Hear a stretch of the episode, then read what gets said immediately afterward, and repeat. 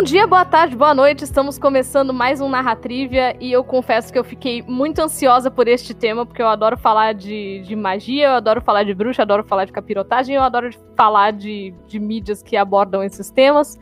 É, meu nome é Nive Alonso, conhecida nas redes sociais. Gostaria de ser conhecida nas redes sociais, mas eu estou nas redes sociais como arroba em comum. Como sempre, eu estou aqui com o Alan. Olá, boa, bom dia, boa tarde, boa noite. Eu sou arroba Alan nas redes sociais e as, eu sou conhecido pelos que me conhecem, Nívia. Ah, justo, justo, pode ser. Conhecido pelos que me conhecem é um termo excelente. e a nossa convidada queridíssima, importantíssima e, e, que me gerou uma leve ansiedade, apesar de eu gostar muito dessa pessoa e saber que ela me trata super bem, mas eu ainda fiquei meio nervosa. A querida Juliana Ponzilacqua tá aqui com a gente. Oi, Ju! Alô, minha gente! Como é que vocês estão? Primeiramente, muito obrigada por esse convite, me sinto muito honrada. Segundamente, fora Bozo. terceiro, terceiro, Trabalhamos espero... com isso aqui. Exato. Terceiro, espero que vocês estejam todos muito bem. E muito legal estar aqui, estou animada. Estamos todos, eu tô. Ó, minha mão tá Estamos suando. honrados. e viu, Joá? O Narratrivia já tá lá na carteirinha da Abin, já. A Abin já tá de olho na gente, eles escutam o Narratrivia. Eita, beijo, Abin. eu ia falar Comara, mas eu não sei não, Alan. e a Juliana Ponzilacqua tá aqui. Primeiro porque a gente ama, e a gente chamaria para qualquer tema, mas é um tema muito especial, que é o tema de Dia das Bruxas, né? Depois de todo esse outubro especial, onde a gente falou de vampiro, falamos de do demônio com o Rafael Jacaúna, falamos sobre a Casa Monstro no Dia das Crianças. E é, a gente não podia terminar o mês sem falar sobre bruxas, né, com a queridíssima Juliana Ponzilago. Então, vamos começar do início.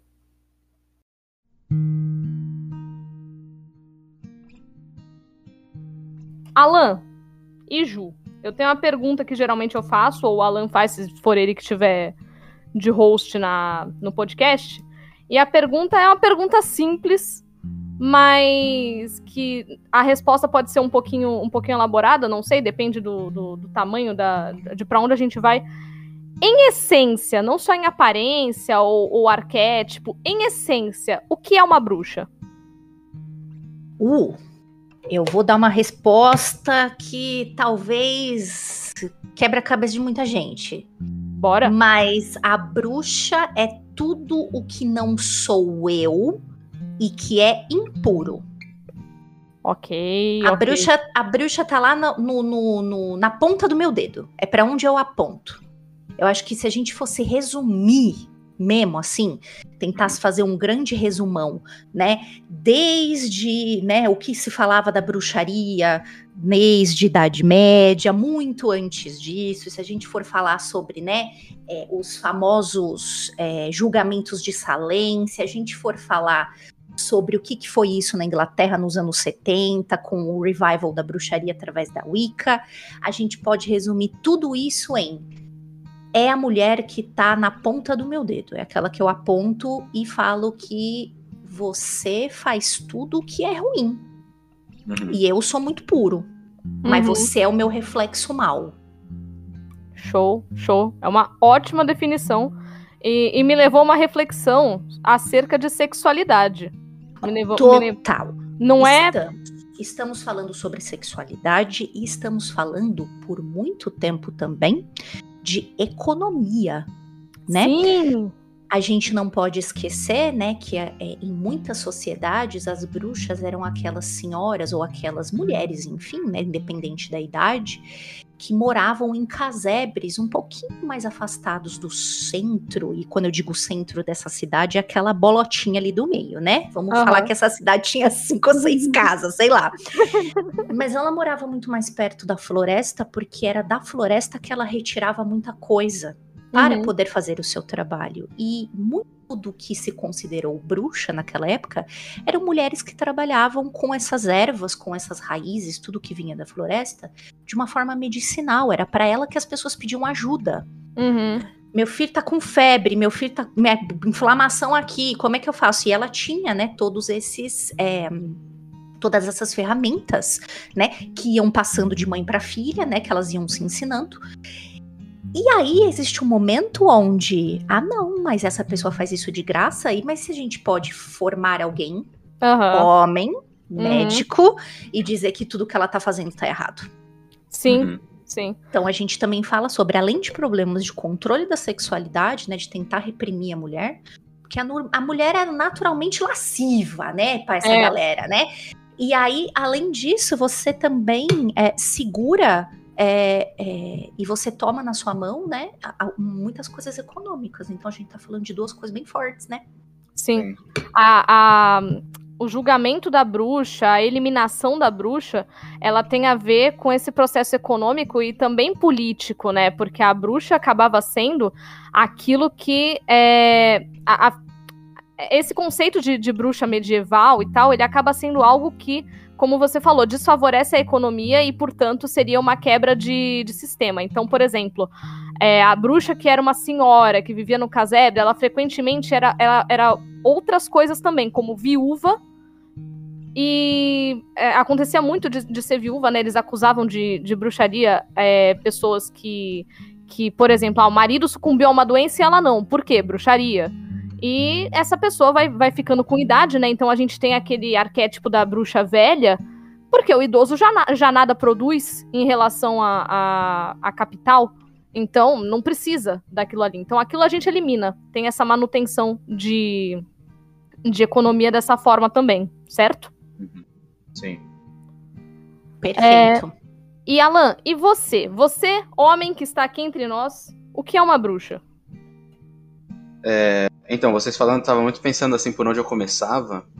E eu tava tentando lembrar aqui qual foi a, a primeira figura de bruxa que eu vi, assim, na mídia, é, desde pequeno, assim, qual foi meu primeiro contato com, com a figura de uma bruxa, assim. E me veio muito a Malévola na cabeça, mas antes da Malévola, e a Malévola já tinha um, um arquétipo mais jovial, assim, eu acho que a primeira é a, é a bruxa da Branca de Neve, né, que no caso era a Uhum. rainha que se transformou que aí no caso ela utiliza da magia para se transformar numa senhora que já tem mais aquele aspecto mais estereotipado da bruxa, né?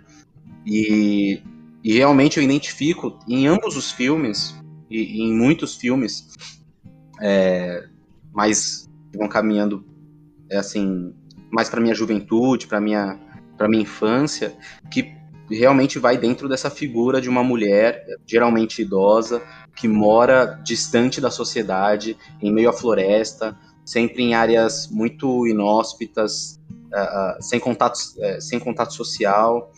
É, e aí, realmente, o que vocês estão falando sempre faz muito sentido. E, e dá para ver que, que é justamente o lance de você animalizar uma pessoa no sentido de que se ela não faz parte daquele status quo, ela é algo a ser rejeitado, algo vilanesco, né? Algo do mal. Uhum, uhum. É, inclusive, né, agora que, que tivemos essa, essa pequena reflexão, tem também é, em mídia, né? Tu mencionou a, a Bruxa da Branca de Neve e tal, a gente tem em mídia a, a Esmeralda do, do Corcunda de Notre Dame, que per se, ela não é uma bruxa, é, ela não é uma bruxa, só que o Frolo, ele a coloca na ponta do dedo, como disse a, a Ju. Então, é uma figura interessante a Esmeralda, porque ela é uma mulher jovem, ela é uma mulher ativa, ela é uma mulher que, que movimenta é, um monte de coisa, mas ela também não serve, porque ela é a figura lasciva, então ela é a, a pecadora. Uhum.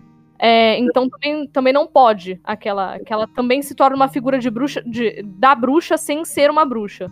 Sim. É, esse ponto é, vai na direção do. Vocês comentaram, né? Que a figura da bruxa tem toda uma questão política, tem uma questão econômica e tem essa questão religiosa também, né? Sim. É, e eu lembro que eu li em algum lugar assim, eu, eu achei interessante, era sobre como a maioria das religiões é, é, dominantes do mundo hoje, não só o, o, cristianismo, mas várias outras, são todas muito patriarcais, né?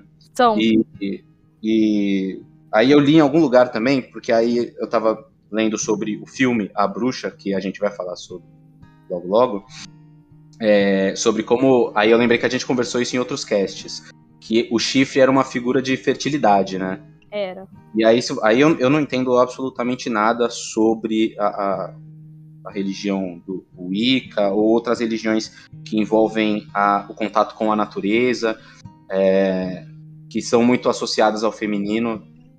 Posso estar falando besteira, mas a figura do chifre, que era uma figura de fertilidade, passou a ser considerada uma figura demoníaca, algo é, vilanesco novamente, por conta dessa rejeição a religiões é, é, mais matriarcais, mais, é, é, mais envolvidas com o feminino, mais dominadas pelo, pela, pela mulher.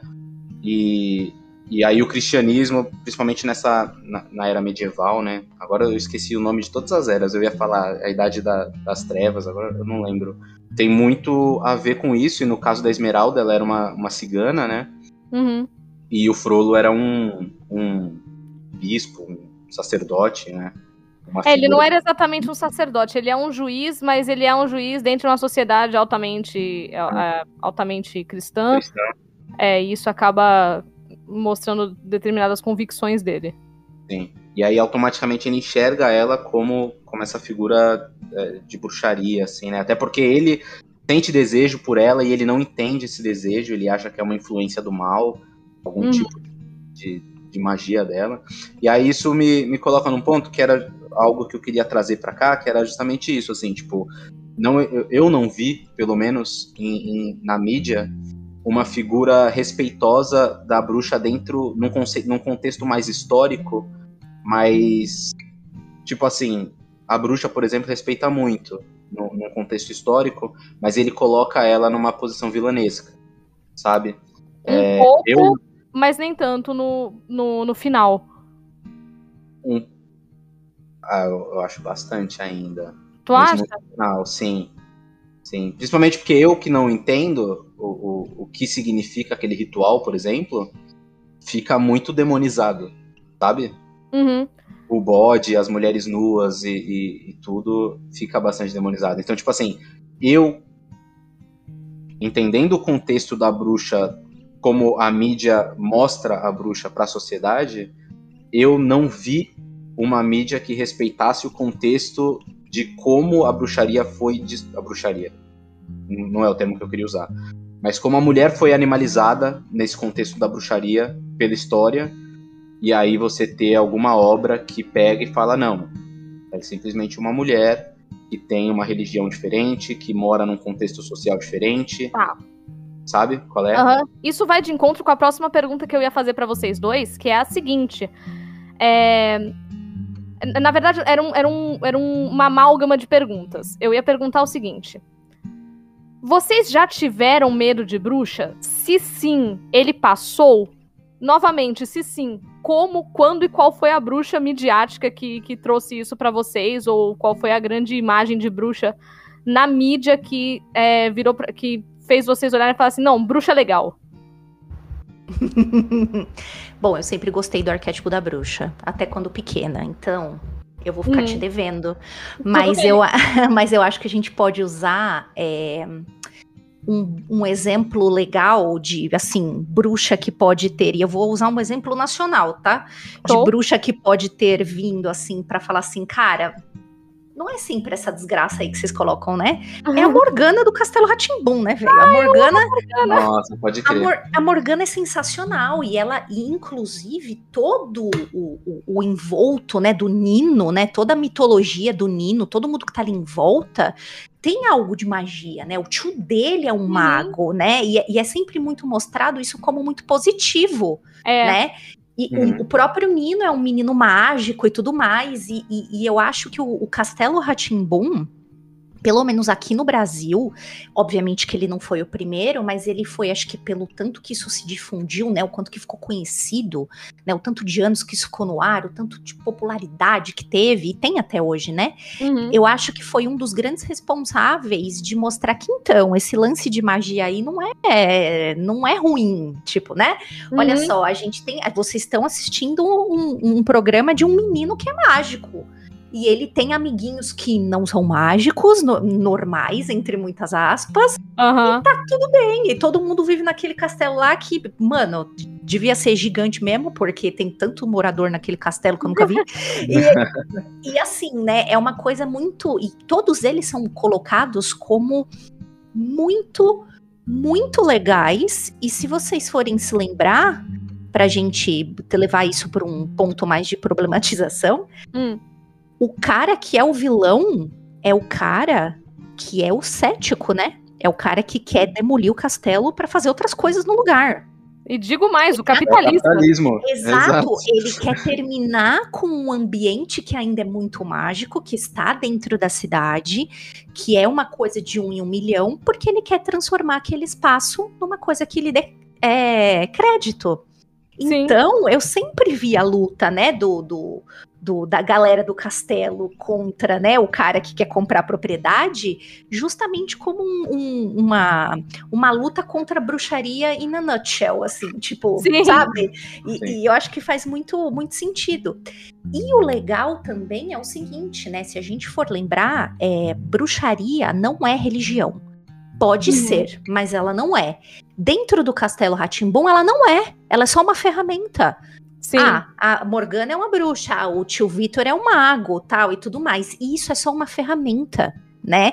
Então, e, e a gente também precisa colocar aqui que quem teve, né, a, a primeira decisão de apontar a bruxa como algo religioso e herético foi justamente a galera do catolicismo, né, Sim. do cristianismo, porque eu preciso dizer que isso é errado e eu só vou conseguir dizer que isso é errado para você não ir por ali se eu colocar isso exatamente como contra, como o literal contrário, né? Então é por isso que, por exemplo, né, para essa galera, as tais das missas negras eram não, as bruxas tomaram os nossos símbolos e inverteram eles. Então ela virou a cruz, em vez de você ter o sangue de Deus, você tem o sangue de um sacrifício animal. então, Uhum. É como se eles falassem assim: olha, essa galera pegou todos os nossos símbolos e inverteu. Então, isso tá errado. Então, a gente precisa combater isso. Sendo né? que, na verdade, foi o oposto, né? Pois, tem muita coisa que foi, né? é, é, lentamente colocada junta, porque senão você não conseguiria trazer também a galera de uma coisa que era muito diferente, né? Mas é, eu acho que eu vou falar assim, agora voltando à sua pergunta, eu acho que aqui no Brasil, a prime- uma das primeiras e mais famosas figuras, assim, que a galera começou a dar uma virada do tipo, não, ainda é legal, vai, isso aqui, foi a Morgana do Castelo Uhum. Eu acho que o Castelo Rá-Tim-Bum como um todo Sim. foi responsável por isso. Sim. Será, Ju, que o Castelo Ratimbum é responsável por toda essa onda de novas bruxas que a gente tá vendo se espalhar pelo Brasil? Ah, pois, olha lá, fica a teoria. Mas é, Pra mim já é verdade. mas mas é interessante, assim, só pra complementar esse lance do Castelo Ratimbum, é legal porque o Castelo Ratimbum, como era um programa infantil, entre aspas, todo mundo conseguia assistir, meus pais adoravam assistir comigo. É, mas é o lance da associação também da magia com o conhecimento. Então Uhum. tinha muito esse lance de você achar mágica a ciência, por exemplo, né? É, é todo o lance de, desses conceitos mais didáticos e você traz toda aquela aquele brilho mágico nesse nesse nessa questão, né? Então era bem legal, Castelo Ratimbum mesmo. Eu tinha esquecido completamente de Castelo Ratimbum, mas é verdade. É, então, eu também tinha esquecido, e eu tinha esquecido de, de duas coisas. Eu tinha esquecido, né, agora que ela mencionou bruxas para, para, para as crianças, né? É, eu tava lembrando da bruxa da Branca de Neve e tal, tava até pensando em como ela, ela se encaixava nesse estereótipo da bruxa velha que a gente tem.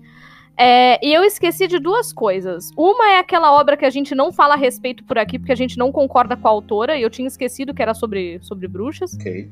que é, é aquela obra que a gente Aquela da que foi transfóbica. É, Ah, aquela que a gente finge que foi escrita pela Emma Watson só quando a gente precisa muito falar a respeito.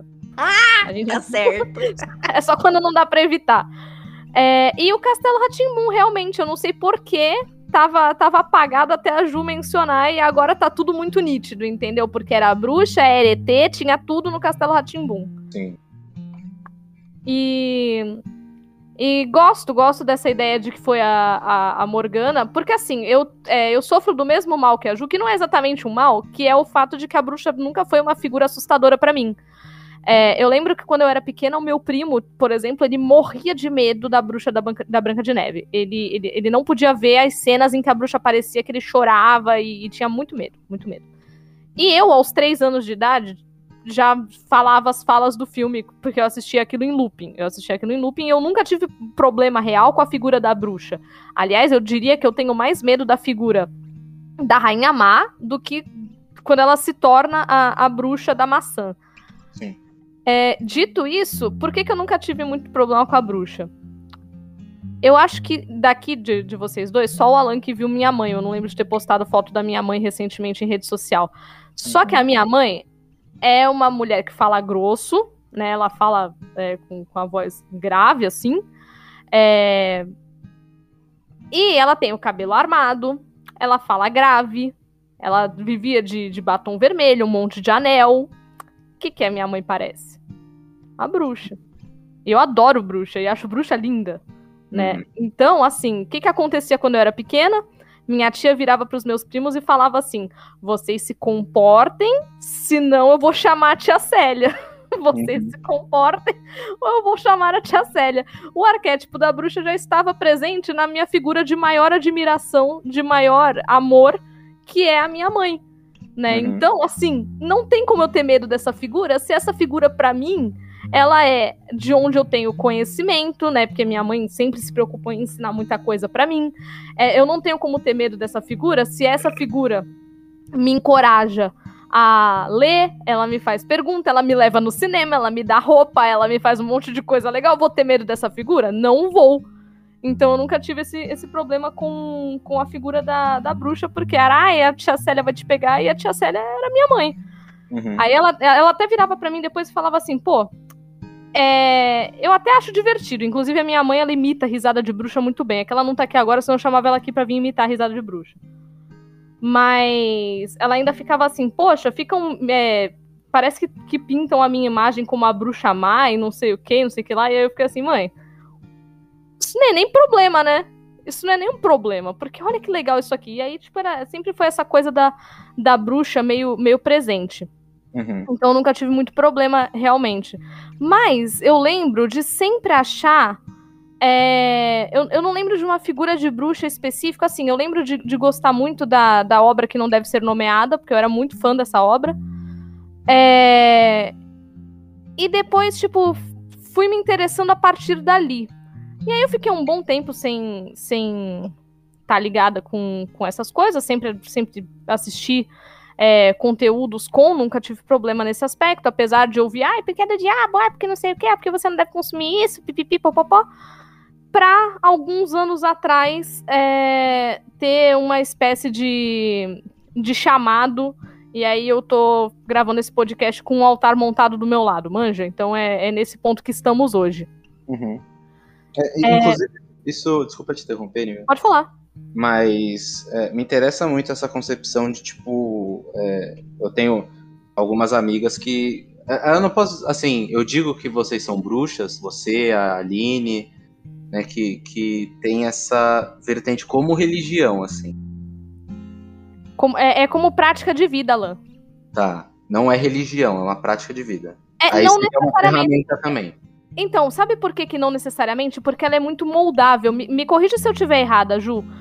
É, a bruxaria, ela é uma coisa muito moldável, é, especialmente se você fala de... Depende de qual vertente mágica que, que, que você fala. Uhum. Mas ela é moldável no aspecto de... Pode haver Deus, deuses, ou não haver Deus nenhum. Uhum. Então, é, você não tem exatamente uma religião. Você pode ter determinadas práticas determin é, em um determinado local, você pode ter práticas diferentes se você é de outro local, ou você, entendeu? Você não tem uma, uma, uma, uma linha só como. como tipo assim, isso, isto aqui é bruxaria. Você tem várias práticas mágicas e não uma linha do que é bruxaria. É isso, Ju? Total, e assim, você pode, né? É, é, a bruxaria ela pode ser apenas um instrumento, uhum. tá? Então, é um instrumento que você tem para moldar a realidade ao teu redor. Você pode uhum. começar ali e ficar somente ali e tá tudo bem. Você tá fazendo exatamente o que as bruxas sempre fizeram. E aí uhum. eu vou uhum. evocar de novo aquela figura do, do remédio, né?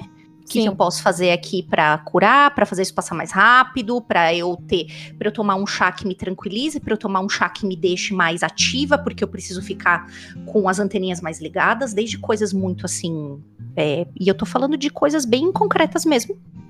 Uhum. Até alguém que possa juntar essa ferramenta a uma religião. Pronto. Uhum. Tá, mas você pode usar isso só como uma ferramenta, por exemplo. A bruxaria, para mim, ela não é uma religião, ela é uma ferramenta. Uhum. Ok. Entendo.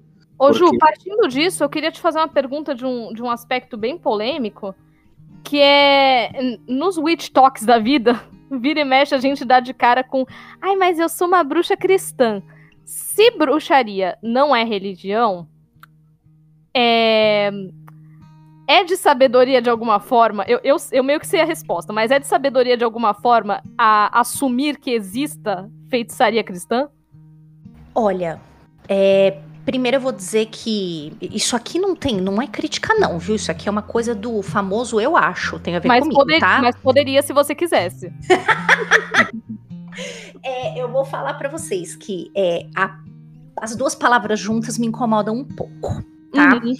É, então eu, eu particularmente não consigo ver isso convivendo em harmonia. Mas tem gente que botou sua prática ali, deu certo e beijos, né? Uhum. Quem, quem, sou eu para julgar, né? Aí bota aquele meme do aviãozinho, né? Saindo três, três horas de fofoca, explodindo atrás e o aviãozinho. Mas quem somos nós para julgar, né? Sim. É... então eu vou dizer que eu fico um pouco desconfortável com essas duas palavras na mesma frase.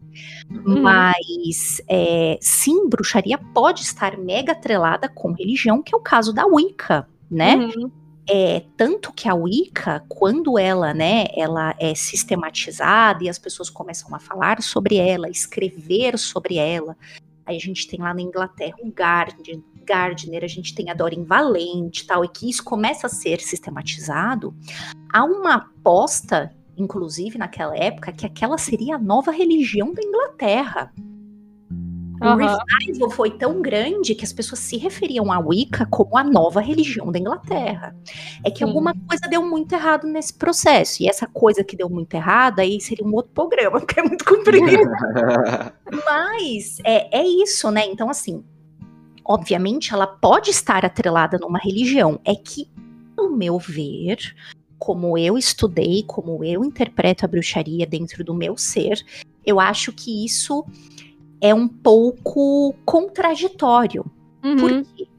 Porque a cristandade sempre nos acusou de estar fazendo algo errado por puro senso de poder para tirar uhum. o poder das mãos das mulheres, né? Porque quando a gente fala de cristandade, a gente olha primeiro para a Igreja Católica e vê que é um lugar que é comandado e só tem cargos e só pode menino.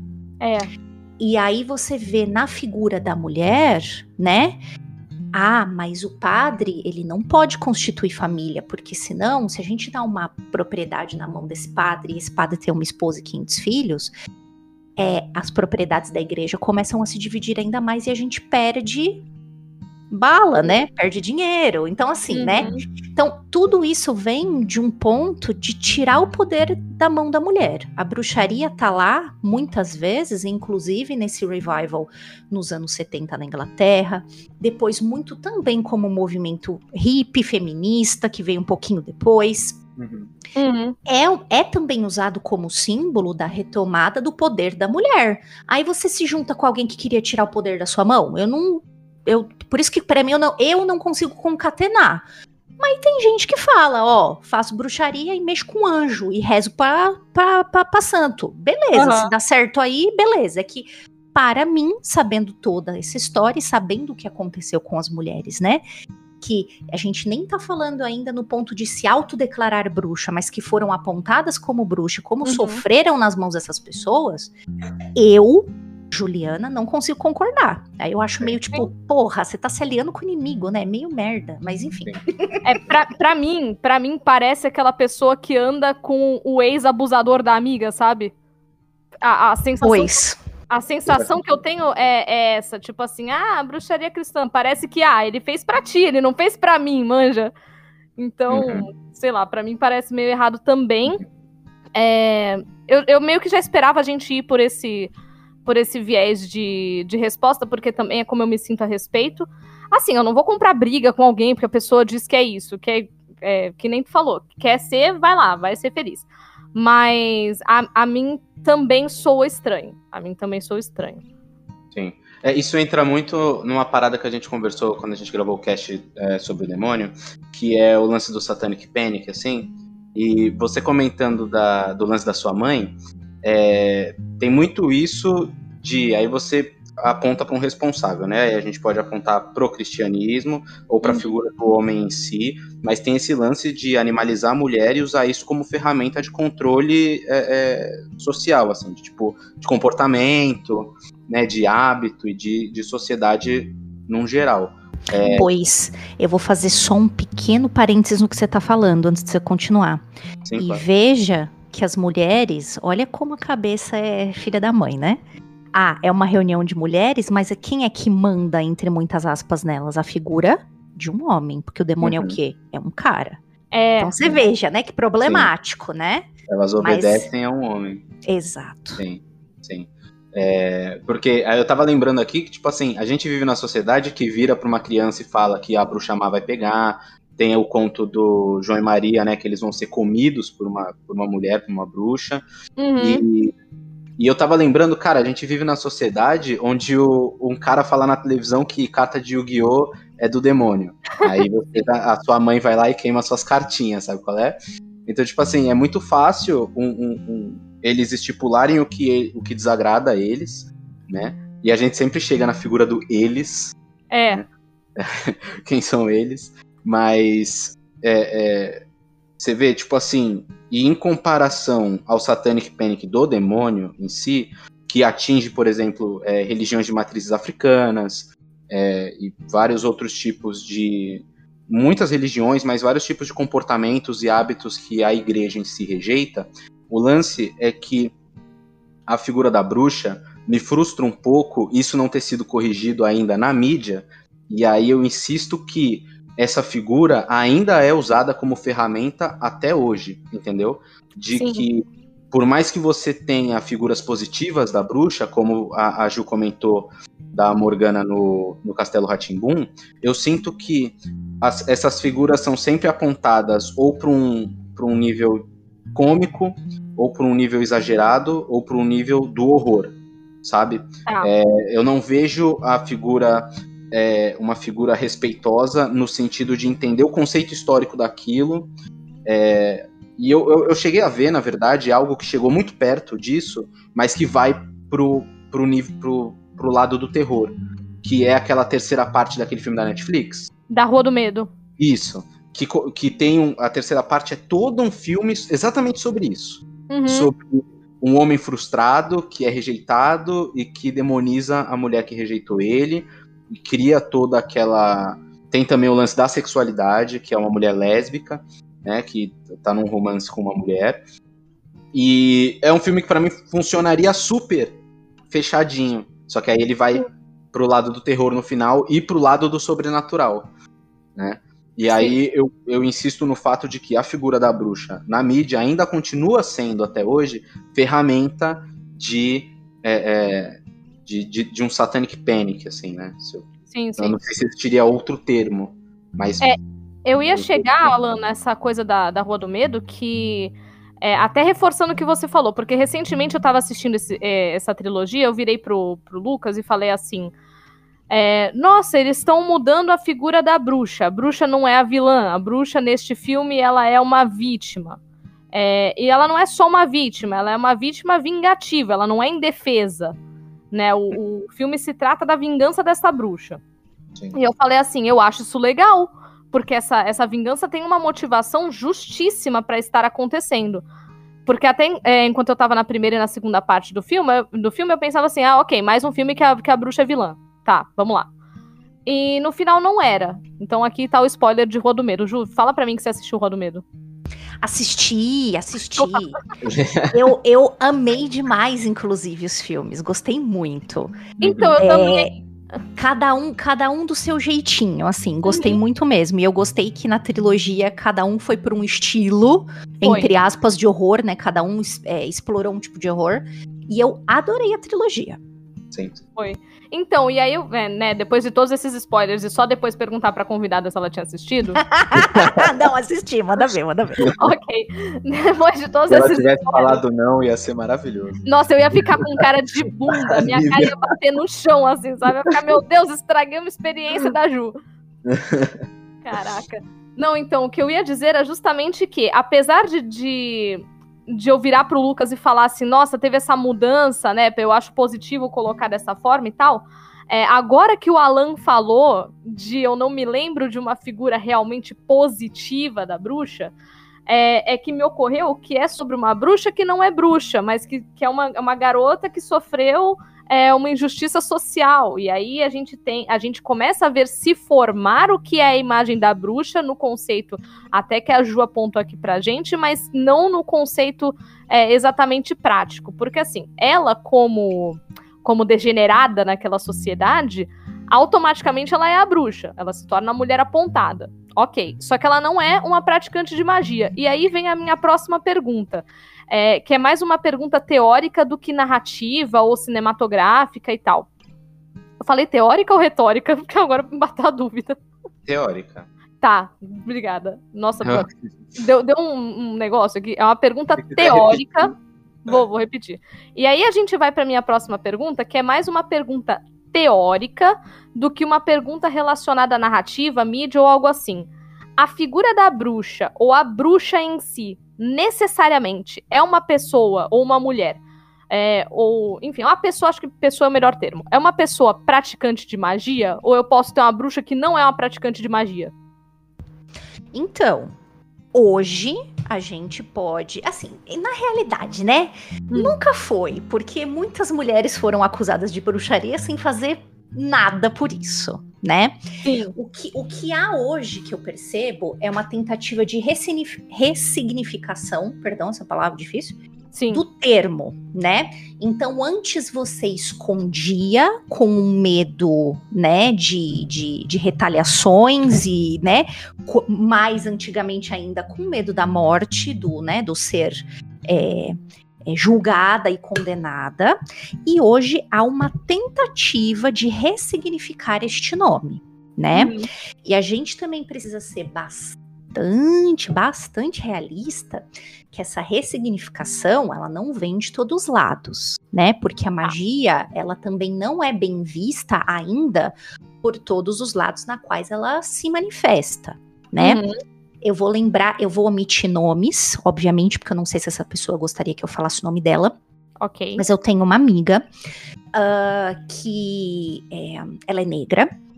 E aí um, uma outra pessoa chegou, que é branca, e disse para ela assim: Você não deveria ter vergonha de usar as suas guias para fora da roupa. Eu tô vendo que você tá com as suas guias por baixo da roupa. Você tem que ter orgulho, você tem que colocar suas guias para fora da roupa. E aí ela disse: se eu colocar as guias para fora da, da minha roupa, eu apanho na minha vizinhança. E aí ficou aquele climão, uhum. né? Aquele climãozão. Então, assim, é, é, é uma tentativa de ressignificar, né? Não é qualquer mulher ainda hoje que pode ter o orgulho de dizer eu sou é. bruxa, eu pratico bruxaria, né? Isso porque a gente tá falando só das que praticam, né? Sim. Não é todo mundo que ainda pode se expor, né? Com uhum. aquela coisa, né, que hoje a, o tribunal da internet adora, que, ah, eu vou tirar print da sua vida na internet vou mandar pro RH da sua empresa, para eles saberem Sim. que você é macumbeiro, usando o macumbeiro como algo ruim, né? Então a gente precisa ver que isso também não é algo que ainda é total ok e para todo mundo e para toda mulher. Uhum. Mas a bruxaria, ela também reforça e ela também se apoiou e ela também esteve ao lado de movimentos femininos, como o próprio feminismo, né? Ela esteve ao lado do feminismo como, como um símbolo, né? Essa mulher lutou por algo que sempre a suprimiram. Então a bruxaria, né, ao meu ver, de novo, ela tem duas partes bem distintas. Essa que é uma coisa mais arquetípica e cuja ideia muitos movimentos se apropriaram, a mulher forte, a mulher que é dona de si, a mulher que é, não deixa de ouvir os seus próprios pensamentos, instintos, é, emoções, não se deixa encobrir porque um homem diz para ela, e a bruxaria como magia. Então, Uhum. pra mim, isso são duas coisas diferentes, tá? Ah, uma tem mais valor que a outra? Eu não acho. Eu acho que assim. É, é só a gente deixar bem claro mesmo. Você tá mexendo com magia, você não. Você usa Sim. isso como arquétipo. E tá tudo bem, né? Tá tudo bem. Eu acho que já passou um pouquinho também. Teve uma, uma contra é, resposta aí, né? Da galera falando: ah, você tá falando que a bruxa mas não faz porra nenhuma. É, sei lá, cada um com a sua vida, né? Uhum. Mas é, pensa que você, isso, né, essa figura, ela é hoje, com toda a ressignificação que está sendo dada a ela, o estudo muito mais profundo sobre ela, inclusive, é uma figura de que, ó, vamos usar isso aqui como um arquétipo positivo para nós, como um arquétipo de trazer poder de novo a gente, né, trazer escolhas, né, o poder da escolha, poder de. E isso, né? Vai muito contra, de novo, o que a gente fala não é só contra religiões, mas também contra economia, né? Sim. Tá aí Rita Von Hunt falando em vários vídeos por que que todo mundo odeia a galera da sigla LGBT e por que que todo mundo fala que não, não pode ter aborto, né? Se você Sim. não sabe o porquê e é chocante, assista os vídeos da Rita Von Hunt para você ver. Tudo isso ainda é controle do Estado e é um controle patriarcal. Sim. Eu sempre vi vários recortes da, da Rita, eu até go- eu gosto muito dela, mas sabe aquela coisa de eu tô um, um pouquinho. é, sabe quando você tá muito. muito. é, consumindo algumas coisas muito densas, e aí eu sempre penso, ah, essa pessoa que eu vi os recortes eu vou ver daqui a pouco. Eu chegou o momento, chegou o momento da Rita. Que eu Sim, sempre gostei. você, você não vai se arrepender. Eu acho que um dos maiores. A Rita é, um dos maiores, uma das maiores felicidades é saber que a Rita, em algum momento, foi minha colega, né? O Guilherme foi meu colega lá na Fifeleste, porque ele fez letras, né? Ele Ai, é formado legal. em letras, sim, sim. Aham. Então, assim, é uma pessoa que tem a profundidade, né, também de, de estudo, então tem a base, né, todos os as, as os argumentações, enfim, da Rita são baseadas em coisas bem legais, enfim, dê, dê, um- dê uma chance porque é muito legal, viu? Sim. Aham, não, darei, darei, porque eu sempre vi recortes e eu sempre pensava, nossa, que pessoa incrível, né? Aí eu ficava, ah, depois eu vou ver esse vídeo, aí vai ver o vídeo, ele é, ele é grandão, aí eu ficava, tá, eu vou ver esse vídeo. Eu vou, vou sim. E eu É, vou, só que eu não sei que quando. é isso, Nívia? É cultura TikTok. Você só aguenta vídeo de 25 segundos? Então, eu não, vou, eu, eu não vou dizer que não é, porque talvez seja. Se o vídeo não tem 25 segundos, você não, você não dá play. Pois é, e aí eu vejo os recortes da Rita falando um monte de coisa que é incrível e eu fico, é, vou ver. Aí tem lá 50 minutos de vídeo, é, o TikTok tinha menos, né? É, mas é real. É real. É, Indo pro lado da, da mídia, da cultura pop, etc. Tá. Indo mais pra esse lado, aí eu começo, né, a, a gente começa a traçar uma linha, uma linha do tempo. Porque a princípio, quando cria-se o vocábulo bruxa, ou quando começa essa coisa da bruxa, porque antes você tinha o quê? Você tinha sacerdotisas, você tinha é, pessoas no geral. Aliás, até a, a história da bruxaria ela tem uma, uma, uma linha curiosa, né? Porque primeiro você tem a figura da deusa mãe, e depois essa deusa mãe vai se destrinchando em figuras menores. Deusa disso, deusa daquilo, deusa do amor, do, da, da sabedoria, deusa de não sei o quê. E aí elas ficavam como deusas de coisas específicas. É, só o fato de você destrinchar a deusa mãe em deusas de coisas específicas, é, você já tá é, tirando a pluralidade da- do que é a figura da mulher, né? Porque a mulher vai lá, se identifica com a deusa mãe, que é a, a- a grande deusa, né? É, e aí você tira essa pluralidade para colocar para deusas específicas. Mas você continua tendo sacerdotisas e coisas assim. Uhum. É, e aí a gente tem o advento de religiões, né? Logo depois de dividir a deusa em outras deus, divindades é, mais específicas, a gente tem o advento de uma religião monoteísta e patriarcal por, é, por si só, que é o cristianismo. No cristianismo, a gente passa a ter a definição de bruxa que a Ju falou, que é a mulher na ponta do dedo, né? Onde a gente coloca a, tudo de ruim é o que não é meu, né? Então, a, esses deuses, é, esses deuses com chifres são o demônio. Essa mulher que cura, é, ela cura com, a- com o auxílio do demônio. E a gente joga tudo pra, pra, pra essa panela de coisas ruins. Sim. É, então a mídia, com- quando ela começa a ser produzida, assim, é, até sobre, sobre bruxa mesmo, porque lá na Idade Média, quando, quando começa essa, essa queima de bruxas e tal, essa caça às bruxas, A gente tem é, o grande livro sobre isso, que é o, o Maleus Maleficarum, que não é ficção, mas é uma mídia de qualquer forma. Uhum.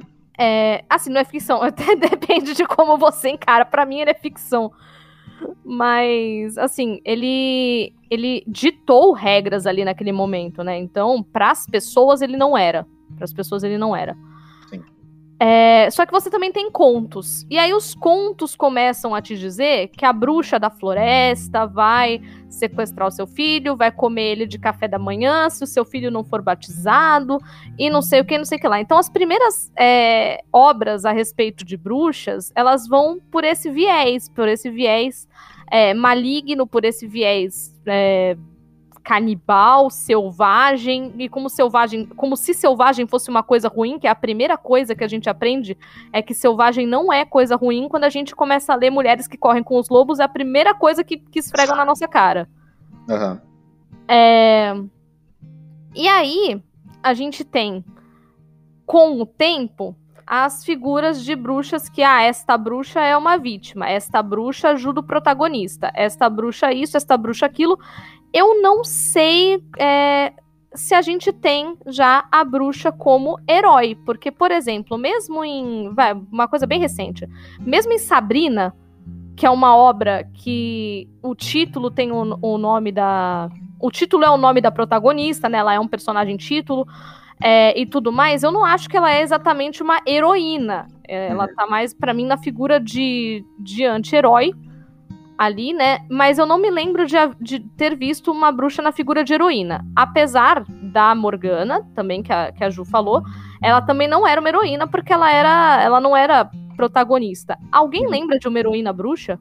Wanda, Wanda. Eu ia falar WandaVision, mas. Boa, a WandaVision. Wanda, eu, eu acho, eu acho é que tipo o livrinho da Bruxonilda. Ai, o livrinho da Bruxonilda, gente, eu amava a Bruxonilda. Eu acho que o livrinho da Bruxonilda é uma, é uma, é uma heroína. Talvez, ah, eu, eu, diria, porque é focado nela. Ai, é muito bonitinho. É eu, não, eu, eu odeio não conhecer as coisas, a pessoa fala, fico, nossa. Tu não lembra da Bruxonilda ou tu não em conhece? que caverna eu tava, cara? Alan, peraí, peraí, peraí, peraí, peraí. Tu não assistiu As Trigêmeas? As min... Calma. As menininhas, aquelas tinham um vestido de cada cor? É, não era um vestido, elas usavam um macacãozinho cinza e aí por baixo tinha uma camisetinha, uma de cada cor, e elas usavam lacinhos de cores diferentes. Tá, reconheço, aparece na minha mente, mas porém não assisti. Nossa, Ju, Bruxonilda, por favor. Bruxonilda é maravilhoso, cara. É, é eu assim, para você achar super fácil, livros infantis, existem vários. Uhum. É tipo, sei lá, Bruxonilda na fazenda, Bruxonilda no campo, Bruxonilda não sei o quê. Tem um monte de uhum. coisas. Nossa, eu tenho e... até hoje um Bruxonilda vai a Londres, que é, ele é muito engraçadinho, ah, meu Deus. É demais. Então, ali eu acho que apesar da gente estar tá falando, como é uma obra para crianças, eu acho que ela é a heroína, tá? Porque, por exemplo, né, quando saiu Sabrina de novo. Eu, e eu não vou falar que eu, eu não fiz isso, tá? Hum. É, vocês estavam levantando aqui quais foram os papéis que as bruxas apareceram. Sim. Ou elas aparecem como muito más no começo, né? As antagonistas, aquela que não quer que o, o herói ou a heroína chegue a um sucesso. Ou as atrapalhadas. Vamos lembrar de Abracadabra. Ai. Vamos lembrar da Sabrina Antiga. A Sabrina uhum. Antiga é uma adolescente que descobre que consegue fazer uns rolê louco. Uhum. Tem um gato que fala, Adoro. mas é altamente é comédia, né? Sim. Então não assisti a série nova porque o gato não fala. Pois, eu, a mesma coisa aqui. Primeira coisa, mesma coisa aqui. Então, esse lance da gente ter, né, a bruxa como heroína é uma coisa relativamente nova e que ela não seja inserida nessas duas coisas. Só uhum. que aí também a gente vai para um ponto que eu também particularmente não gosto, que é o ponto que foi, por exemplo, a. Ai, como é que é o nome da, do, do, do filme que tem a bonitona lá? A Malévola? A Malévola. Ah, você, ela é assim porque você não sabe a história dela. Eu também acho isso uma bosta. Uhum. Você tá tentando. Ah, não, olha, mas olha só, ela é assim porque ela sofreu. Não, velho. Ela é assim porque ela é assim. Ponto. É. Né? Então, Sim. esse também é uma coisa que não me agrada muito. Mas agora a gente também tem as narrativas de redenção. É, eu não assisti a Sabrina, porque eu literalmente eu comecei a assistir a Sabrina nova e eu dormi várias vezes. Eu falei, uhum. não, velho, acho que não é para mim. E vou assumir que esse produto não é para mim. Mas a galera diz que dependendo da é, temporada é uma temática diferente. E também tem um lance desse temática meio de redenção. Uhum. Tipo, ai, ah, a gente é bruxa, mas olha, a gente é legal. E tipo, cara, você não precisa se afirmar para ninguém. Você tá fazendo seu rolê lá e você tá atrás das coisas que você tá atrás e, e você não tá cometendo delitos e nem matando gente, velho, faz o que você quer. Sim. Já dizia lá o chatão, né? Faz o que queres todo da lei, sabe? Então, é, é complicado também. Eu vou falar para vocês que eu ainda também não tô super, super feliz. Eu não acho que vai existir em algum momento é, uma real narrativa onde as pessoas real se reconheçam como que é aquilo ali mesmo no dia a dia. Uhum. Mas também não me, não, me, não me deixa muito feliz essa nova possibilidade aí de, ah, não, vamos redimir a figura, porque ela é assim, porque, nossa, olha como ela sofreu, sabe? Uhum. Isso é, também é isso... meio paia é, é muito interessante porque, é, por exemplo, a gente conversou no outro cast sobre a figura do vampiro, né?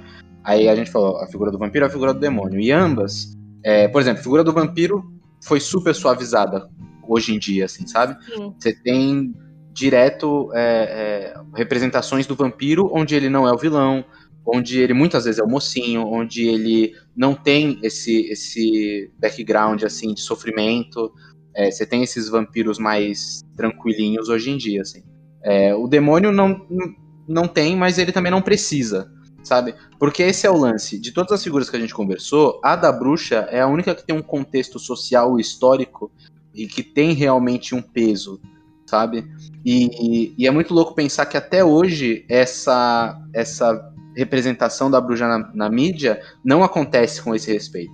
Você pega Sabrina, por exemplo, você tem a primeira série onde é uma comédia, então você tem ela ali como uma pessoa, uma jovem relativamente boba, que não sabe o que está fazendo, que está conhecendo ali o mundo agora, é, e aí você tem esse, esse lance da comédia, de, tipo assim, ela não tem controle sobre o que ela está fazendo. E aí você tem essa segunda Sabrina que vai de novo para esse lance mais demoníaco de tipo é a bruxaria do mal, a bruxaria do demônio, a bruxaria do inferno. É, de novo a figura do bode de maneira negativa. Eu não assisti a, a, série, mas eu já vi diversos trechos, assisti. Dessa vez eu não assisti alguém assistindo. Porque, é, a Ju não sabe, mas eu tenho o hábito de assistir pessoas assistindo séries, Ju.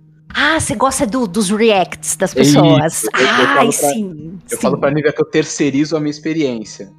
Quando a gente vai gravar um podcast sobre um filme que a gente já viu faz tempo, eu vou lá e revejo o filme. E tudo bem, tudo bem. O Alan vai lá e ele vê alguém assistindo o filme. e aí ele terceiriza a tarefa. Entendi. Que tá tudo bem também. Tá é, tudo bem eu, também. Eu já ganho de brinde os comentários das pessoas, assim, sabe? As reflexões das pessoas. Eu já terceirizo isso. Não foi o caso com Sabrina, eu não assisti alguém assistindo Sabrina. Mas sempre rola, tipo, no Twitter, assim, ah, essa cena, nossa, fiquei arrepiado. Aí você vê é uma cena dela abrindo um portal e mandando o demônio pelo portal, assim, enfim. É, e aí é de novo essa representação. É, tem os mortos-vivos também na série, enfim.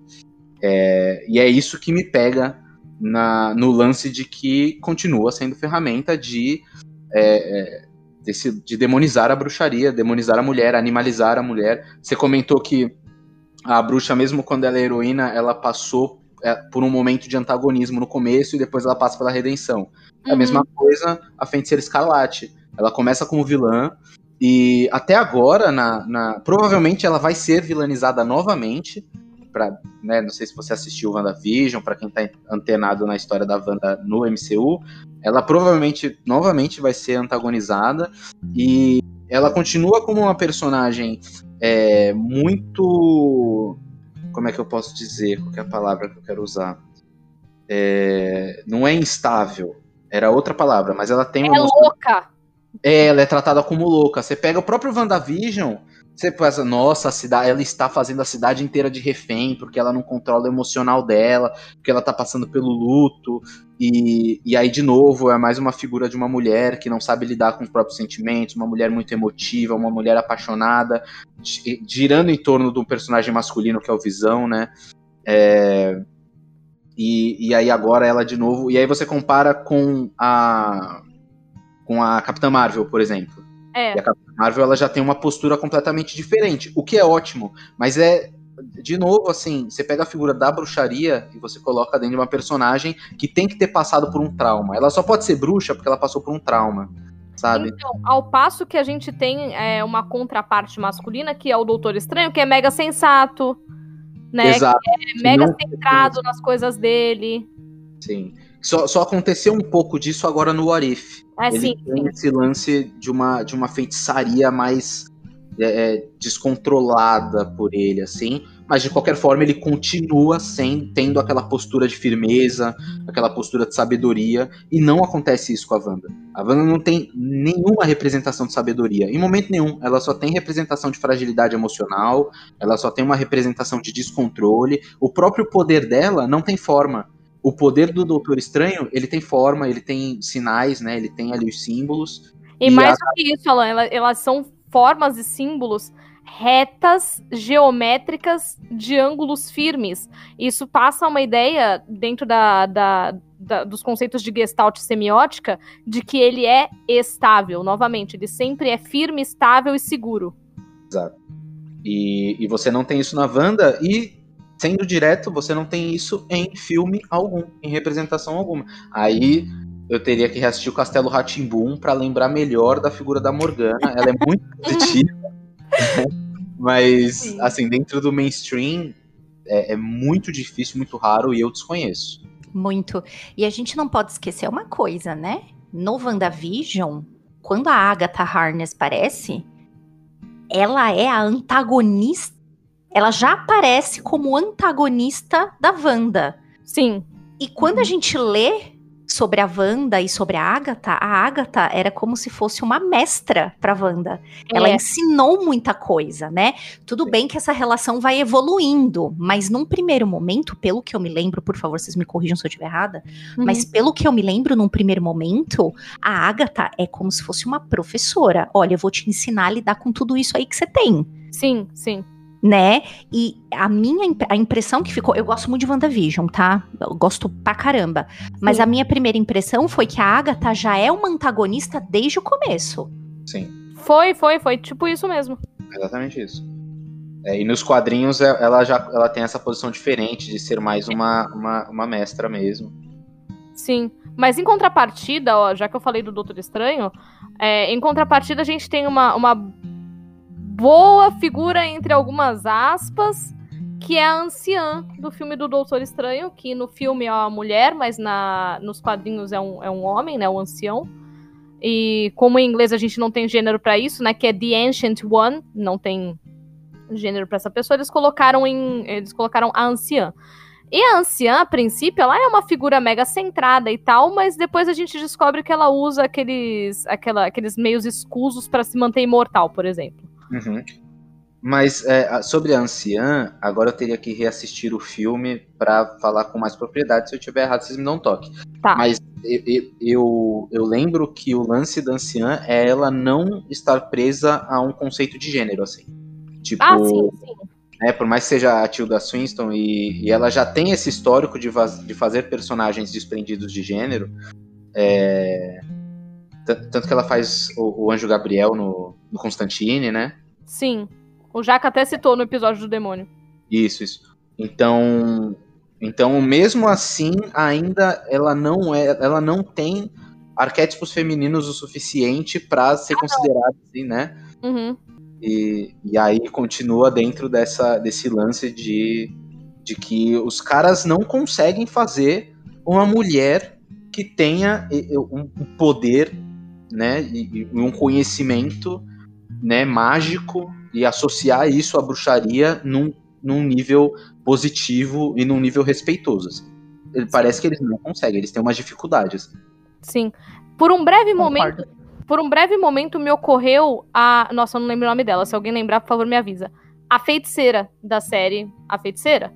Alguém lembra o nome dela? É Samantha, é Samantha, né? Samantha, é, a Samantha. Ai, então, adorava essa série. Então, eu também, eu também. E aí a gente tem a figura, a, a Samantha, que ela é uma figura boa da bruxa, só que ela tá presa num outro aspecto, que ela é uma bruxa que usa bruxaria só pra ser uma puta dona de casa.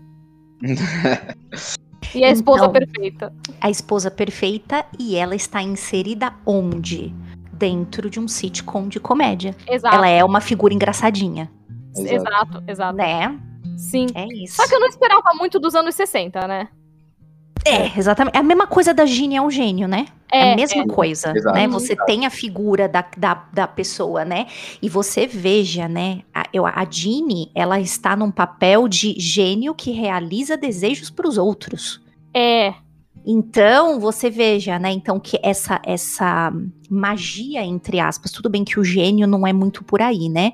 não. Mas você veja, a magia está a serviço, de novo, do outro. Apesar dela fazer muitas coisas, e dela tomar as decisões, né? E fazer muitas coisas, que é o que leva o sitcom e é mega engraçado. Uhum. Mas ela- a magia dela é boa, entre aspas, e é tolerada porque ela também faz coisas boas para os outros. Ela está a serviço dos outros também. Sim. Sim.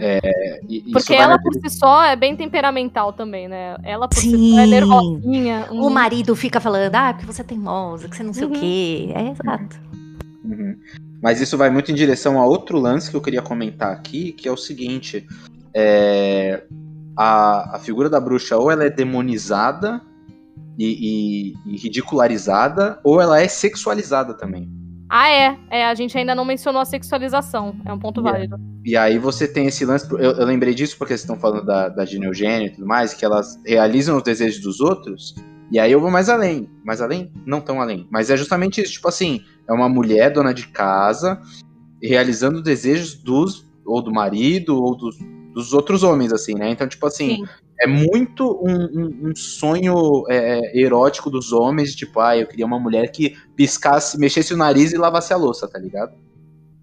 Assim, verdade seja dita, eu gostaria de mexer o nariz e lavar a louça. Mas, por outro lado. Eu também. Então, por outro lado, eu ia fazer isso quando eu quisesse, não quando meu marido quisesse, manja. Sim. Tipo assim, um belo dia eu ia falar, ah, não, tô com rinite, lava aí. Não, imagina você espirra e aí você suja a sua casa inteira ou, ou limpa a sua casa inteira de graça. Nossa, que terror. Não, acho que tem um episódio da feiticeira sobre isso, que ela tá com alguma alergia, é, um negócio assim, ela espirra e as coisas ficam acontecendo. Eu acho que isso acontece sim. É, e a, a figura da a figura sexualizada, né? E aí a gente tem novamente uma figura infantil que é sexualizada porque é uma bruxa, é a maga patológica. A maga patológica que é assim um, um exemplo estranho, porque ela é. Ela não é heroína, ela também não é vilã. Ela, é, ela tá lá no, no meio do, do anti-herói ali. Algumas pessoas têm essa, essa memória da maga patológica e tal. Ela também é uma figura divertida, porque ela é pra criança. Só que, cara, os caras sexualizaram a pata, manja? Pois, pois, pois. Esse lance da sexualização da, da bruxa vem do fato de que ah, a bruxa é esse ser indomado, né? É. A bruxa, ela não. É, ah, é uma, é uma pessoa que não segura os seus instintos, o que é muito louco, né? Porque essa é a grande. é, justificativa para muitos homens por fazerem o que fazem. Ah, porque o homem é Uhum. assim mesmo, né? Então a gente não pode fazer ver assim como mulher. É, o que vai na contramão disso e que eu acho muito foda, acho que é um, vi um, um vídeo de novo, falando merda. Um filme que muita gente viu na época e não deu o devido valor, que usa esse lance, né, da, da, da sensualidade, mas por um poder é, renovador, é o da magia sedução, que tem a Nicole Kidman, que tem a Sandra Sim. Bullock. Que o que, que elas fazem, né? Elas, a gente tem ali, né? Tem uma maldição na família delas que sempre tem uns homens bosta. E aí, através da magia das duas, elas despertam não só essa quebra dessa maldição da família, mas elas, elas despertam um poder de todas as mulheres do povoado para tipo, não queremos mais homem merda, Uhum. Pra encontrar o amor verdadeiro, né? Elas, elas, elas literalmente, eu não gosto muito mais de usar essa palavra, que essa palavra esvaziou, tadinha, mas elas literalmente empoderam as outras mulheres em volta delas. Sim. E isso é perigoso, né? Tá aí a- o último. Tem aquela thread maravilhosa no Twitter do, do professor de história contando por que, que a fofoca é mal vista hoje, né? Uhum. A fofoca é uma arma de empodera, informação. Exato, né? Então, assim, é, você veja que são duas mulheres que percebem alguma coisa que está errado com elas e querem gritar para as outras, tipo, ô, não entra nessa não que vai dar bosta. E elas conseguem, né? Então, você veja, que isso também, elas usam essa sexualização porque elas são muito bonitas e tem várias partes do filme que mostra muito isso, mas elas usam isso ao favor delas. Pra Sim. tipo, ó, não precisa mais ser assim, assim, assim. Sim. Sim, sim. Aliás, é o tipo de magia que deveria ser feita em massa, né? Porque pra se livrar de homem merda tá faltando. Tá faltando magia pra se livrar de homem merda. Mas você vê, a, a, a fofoca é, uma, é um sinal de resistência, assim, é um, é um ato de resistência. Aqui apoiamos a fofoca, a magia. Fofoca? Quero. a fofoca edifica. Mas você vê, mas é, é- é muito isso mesmo, porque eu consigo lembrar, assim, não especificamente de algum filme, mas com frequência a- as bruxas, né, tem esse lance de tipo, ó, se essa mulher falar com você, não escuta ela, não, não deixa ela falar com você, porque só dela tá falando com você, ela já vai estar te jogando um feitiço, vai estar te manipulando. E é é- eu. Mas é de novo esse lance de você usar essa- essas, esses argumentos, né, como uma ferramenta de, de afastar as mulheres desse lance de, ó, você não pode falar com essa mulher, senão ela vai mexer. É o lance do, do, do Frollo com a, com a Esmeralda, né? Tipo, ele não aceita que ele foi seduzido, entre muitas aspas, por ela, que ele sente desejo por ela, e ele coloca a culpa nelas. É, nun- nunca é culpa dele. Nunca é culpa dele. Aliás, o- tá lá na musiquinha de abertura, né? Ele viu o pecado em cada ser, exceto em si. Uhum. Sendo que ele é o grande filho da puta. Pois, pois. E, e a gente falando disso, tem uma personagem que tem ambos os arquétipos da, da, da bruxa velha e, e ma- maligna, né? E da bruxa sedutora e não sei dizer se ela continua maligna, mas que é a Melisandre. A Melissa. Ah, Melisandre, é verdade. A grande é- sacerdotisa com fogo no rabo. Adoro. Não é um fogo Adoro. qualquer, ela usa o fogo do cu pra fazer as magias dela. Adoro. Exato, exato. Eu vou, eu vou até mandar uma foto se vocês quiserem botar link do post. do meu- é, aqui, esse Funko Pop, eu fiz questão de comprar a Melissandrinha, está na minha estante, porque ela é maravilhosa. Sandrinha é ótimo. Nossa, inclusive eu, eu, eu. Não tem nada a ver com o cast, tá? Só vou comentar aqui por alto. Que vai sair agora o House of the Dragon. E aí eu pensei assim, porra, mano, a Melisandre podia aparecer no House of the Podia. Dragon. Porque ela tem idade pra aparecer no House of the Dragon. Ela tem idade. de Ela tem. é, como é que é? Ela tem idade e disposição corporal pra fazer um negócio desse. Pode usar a mesma atriz, inclusive, não tem problema. Pode, exato. Mas. Aliás, eu gostava, eu gostava da, da atriz. eu, não, eu adorava, eu gostava. Ela morreu, porra. Não, é que eu gostava dela na série, né, ô porra? Mas, mas o lance é que a Melisandre ela começa dentro de um. Ela, ela já foge um pouco desses do- da bruxa tradicional, né? Ela usa cores quentes. Uhum. Ela é sexualizada desde o começo, mas até aí Game of Thrones, né? Quem não é? Quem não é sexualizado em Game of Thrones? Inclusive agradecer Game of Thrones pela quantidade de nu frontal masculino. Obrigada, Game of Thrones. Muitas bundinhas masculinas também, que nem as bundinhas o pessoal tá mostrando hoje, né, dos meninos. Pois É, é. Muito obrigada pelas, pelos nus frontais e também de bundinha, então de parabéns aí, pessoal. Pelo amor Aliás, de Deus, tipo- House of the Dragon, bundinha de Matt Smith, por favor. Pois é, já que o Alan mencionou isso, eu queria deixar a minha gratidão a Spartacus pelo mesmo motivo. Ah, nossa, sim. Porra, velho, como é que eu vivi até agora sem assistir Spartacus, sabe? Mas o que eu gosto muito da Melisandre é que, tipo assim, ela não é maligna. Sabe qual é? Ela tem uma- um objetivo que ela quer cumprir. Ela é neutra. Ela é neutra. Ela é. Ela não é chaotic neutral. Ela Não. seria. True Chaotic. neutral. True neutral. True neutral, total. E. ah, Ela não é tão neutra assim, porque ela quer salvar o reino, né? Não, então, mas ela tem o propósito dela e ela usa dos meios necessários nas ações necessárias. Sim, total. E, e é legal porque é basicamente vários homens tentando derrotá-la e ela derrota todos os homens. É, É ela assim, não, não vai tá tendo, queridinho. É, eu acho maravilhosa aquela cena que ele tenta envenenar ela e ela só olha pra ele e ele morre envenenado. Sim. É, é muito bom. E aí, tipo assim, realmente eu acho que é uma, é uma representação que se diferencia. A cena dela como idosa já me tira um pouco. Porque tudo bem, eu acho que é interessante pro contexto. E, assim, eu, eu falo aqui que não existe uma representação justa para as bruxas, mas eu também não tô querendo dizer que todas as representações são uma merda. Muitas De vezes, modo algum. Né, muitas vezes são histórias muito boas, tem vários filmes muito bons. A Bruxa é um filme muito bom.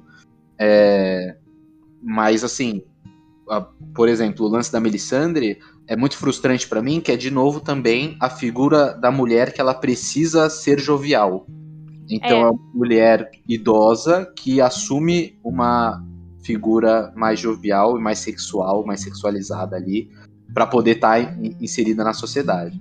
O que também seria direto uma crítica a, a esse fato, né? De tipo assim, se ela agisse como velha, ela não teria o poder de influência que ela tem.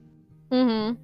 Mas eu vejo muito isso de tipo. Tem um filme que eu comentei contigo, Nívia, que eu não assisti ainda, mas eu assisti alguém assistindo esse filme. Boa, Alan. O, o Gretel e Hessel, né? Uhum. Que. que- é, é isso os nomes deles? Acho que sim. Que sim É. né? Que é o filme Maria, só que é um filme recente, que tem mais uma pegada de horror. E é justamente isso. A bruxa come as crianças para assumir uma, uma, uma identidade mais jovial, para assumir uma forma jovial. Só que o filme, ele aborda com bastante. Assim, ele aborda uma. um- Caralho, tô me enrolando, peraí. O filme aborda um contexto histórico mais justo. Ele aborda a relação da mulher com a natureza e que como isso era demonizado pela sociedade.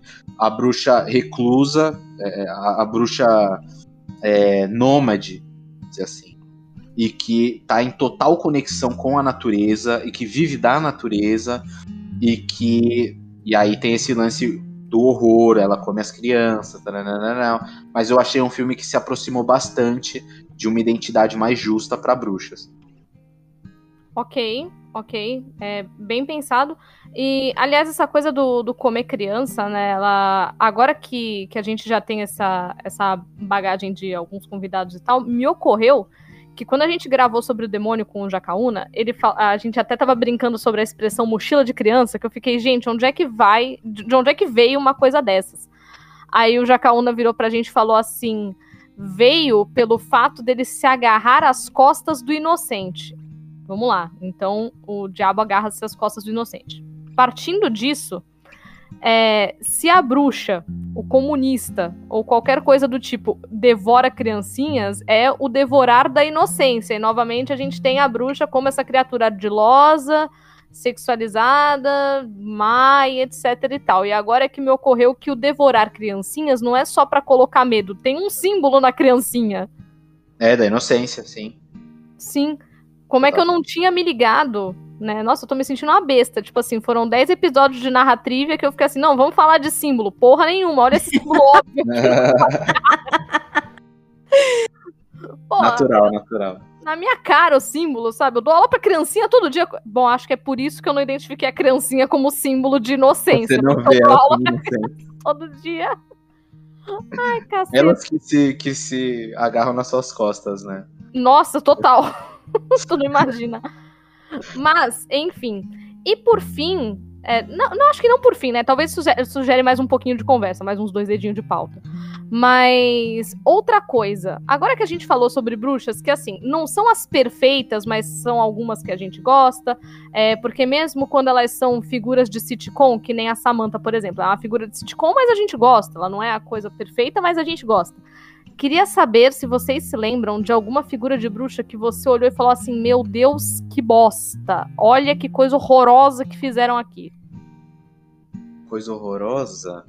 É. Hum, Ah, eu tem o filme, tem aque- aquele filme novo da Convenção das Bruxas com a. Ah, é, eu não vi o novo ainda, mas pode falar. É, não, é, no trailer eu já não gostei. Então. Porque ela tem um bocão.